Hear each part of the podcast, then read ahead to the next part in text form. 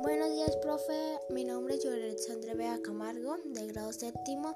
El tema se trata de hoy es el relato fantástico y el relato de terror de la guía 1 del tercer periodo. Sobre que entendí el video fue los cuentos de terror y historias que ponen en contacto a quien las lee o escucho, escucha, con seres o fenómenos sobrenaturales o fantásticos.